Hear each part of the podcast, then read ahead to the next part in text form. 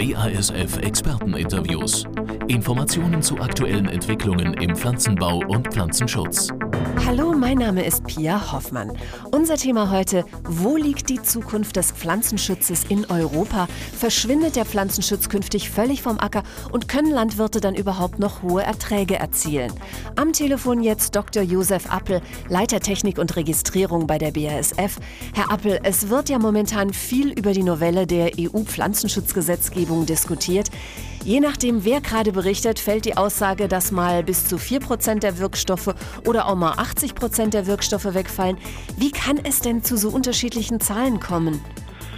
Die, die von 4% oder 10% der Wirkstoffe sprechen, betrachten wahrscheinlich den Kommissionsvorschlag von Ende 2006.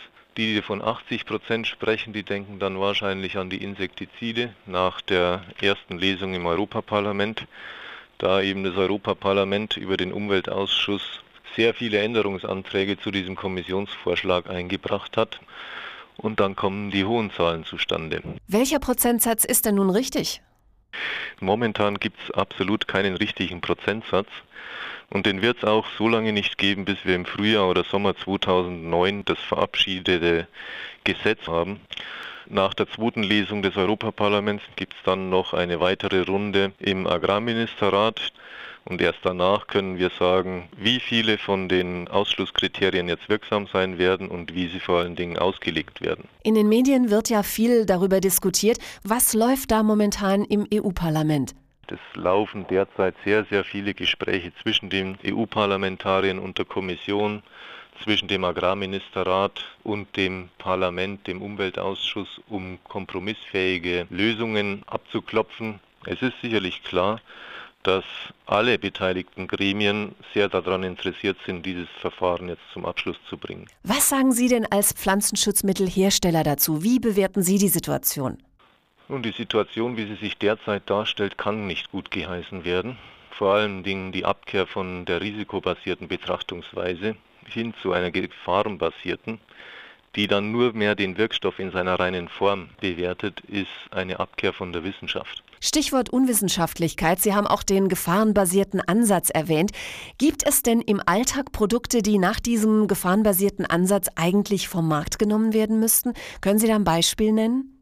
Kochsalz ist frei verkäuflich in jedem Supermarkt, ist aber auch in einigermaßen hoher Dosis durchaus tödlich. Das wird nicht verboten. Zigaretten werden auch nicht verboten, obwohl klar ist, dass sie krebserregend sind für die Raucher und das ist etwas unverständlich natürlich. Was gibt es denn sonst noch jetzt aus Ihrer Sicht als Hersteller für Aspekte, die noch in Betracht gezogen werden müssten? Des Weiteren gilt es in Betracht zu ziehen, dass einige Kulturen in der EU nicht mehr oder nur mehr mit großen Einschränkungen anzubauen wären und der Selbstversorgungsgrad der EU mit Lebensmitteln von derzeit über 100 Prozent auf deutlich unter 80 Prozent absinken würde. Was wiederum bedeutet, es wären deutlich mehr Importe notwendig, die dann aber mit Wirkstoffen behandelt werden, die in der EU nicht mehr zugelassen sind. Das nächste, was man in Betracht ziehen muss, dass ein Verbot vieler der zurzeit verfügbaren Wirkstoffe in der EU enorme Wettbewerbsnachteile für die europäische Landwirtschaft zur Folge hätte. Wie sieht es denn außerhalb von Europa aus? Wie regeln das denn die anderen Länder?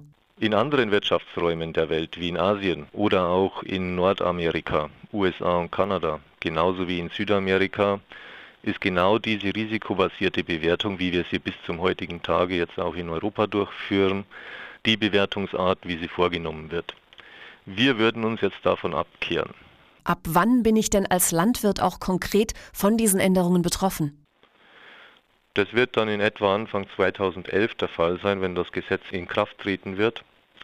Inwiefern dann Übergangsregelungen getroffen werden, ist momentan nicht vorhersehbar. Üblicherweise sind das zwischen einem Jahr und zwei Jahren Übergangsregelungen und ab 2012, 2013 würden dann Produkte tatsächlich wegfallen und die Auswahl deutlich verringert werden. Kann ich denn als Landwirt jetzt überhaupt noch irgendwas tun, um die EU-Parlamentarier auf die Gefahren aufmerksam zu machen?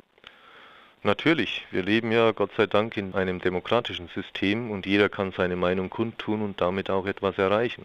Es gibt im Internet beim Deutschen Bauernverband eine sehr einfache Möglichkeit, dem jeweiligen Europaabgeordneten eine Postkarte zu schreiben Man kann seinen Unmut natürlich genauso gut bei den Landwirtschaftskammern oder Landwirtschaftsämtern oder auch bei den Ländernministerien kundtun und das ist mit Sicherheit auch wirksam. Weitere Informationen zu diesem Thema finden Sie auf www.agrar.basf.de.